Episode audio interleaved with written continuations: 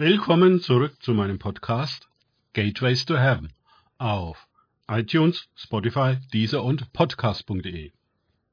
Mein Name ist Markus Herbert und mein Thema heute ist Gnade.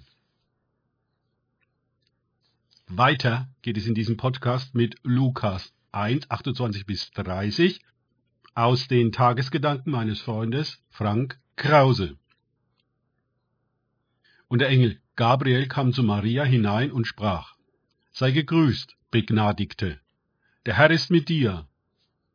Sie aber wurde bestürzt über das Wort und überlegte, was für ein Gruß das sei. Und der Engel sprach zu ihr, Fürchte dich nicht, Maria, denn du hast Gnade bei Gott gefunden. Lukas 1, 28 bis 30. Wie so oft müssen die Engel ihr Erscheinen mit Fürchte dich nicht beginnen. So war es etwa vorher im ersten Kapitel bei dem Priester Zacharias im heiligen Tempel gewesen.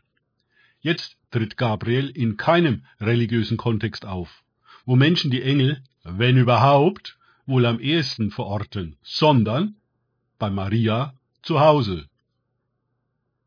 Worüber redet der Engel? Zunächst über Gnade. Was verbinden wir eigentlich mit diesem Begriff? dass Gott noch mal ein Auge zudrückt? Gnade vor Recht? Amnestie?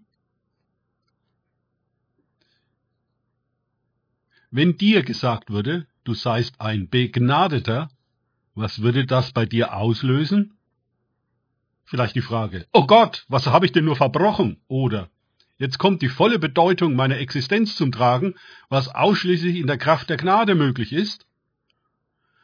Ja, wir alle sind zu höheren Berufen. Und die Engel haben auch nicht aufgehört, Menschen zu besuchen und sie darauf hinzuweisen, nur dass die meisten nicht zuhören und mit ihrem niederen Alltag schon komplett überfordert sind.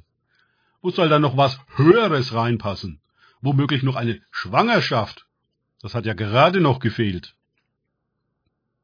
Das zeigt, dass dieses Höhere auch nur in einer höheren Kraft die uns über unseren Alltag hinauswachsen lässt, möglich ist.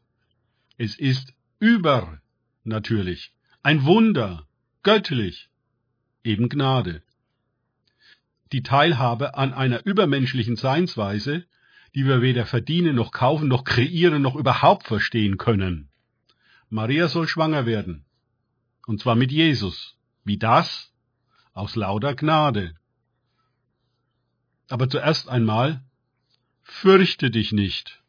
Unsere erste Reaktion auf die übernatürliche Berührung und Berufung Gottes ist immer Furcht. Denn wir schauen instinktiv auf uns selbst und da finden wir definitiv keine Zeit, Kraft und Fähigkeit, die Berufung zu erfüllen. Das kann uns ganz verzweifelt machen. Wir können das nicht. Leider versuchen es doch viele auf eigene Faust jenseits von Gnade und scheitern jämmerlich. Wenn sie dann aufgeben, fängt die Gnade wieder an, mit ihnen die Geschichte auf Gottes Weise weiterzuschreiben.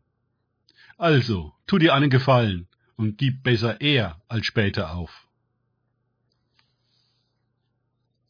Die erste Aufforderung des Gnadenweges besteht also darin, uns zu entschließen, uns nicht zu fürchten, sondern zu entspannen. Das geht nur, indem wir von uns selbst wegschauen hin auf Gott, Jesus, den Vater und den Heiligen Geist, bei denen kein Wort kraftlos ist, wie Gabriel Maria in Vers 37 wissen lässt. Wenn Gott zu alten, unfruchtbaren, also Elisabeth, und ledigen, also Maria, Frauen sagt, dass sie Kinder kriegen werden, dann kriegen sie Kinder. Punkt aus lauter Gnade. Mit ihren Fähigkeiten hat das nichts zu tun. Auch nicht mit ihrer Frömmigkeit. Es ist alleine Gnade. Gabriel überbringt Maria keine frommen Regeln und Verhaltensweisen, wie sie mit dieser Situation heiligmäßig verfahren soll. Er weist sie nur auf ihre Verwandte Elisabeth hin, der eine ähnliche Gnade widerfahren ist wie ihr. Die beiden können also schön zusammenhalten und ihre übernatürliche Erfahrung teilen und austragen. Eigentlich ein richtig netter Tipp des Engels, bevor er geht. So macht es Maria dann auch. Danke fürs Zuhören. Denkt bitte immer daran, kenne ich es oder kann ich es im Sinne von erlebe ich es. Erst sich auf Gott und Begegnungen mit ihm einlassen, bringt wahres Leben und Gnade. Gott segne euch und wir hören uns wieder.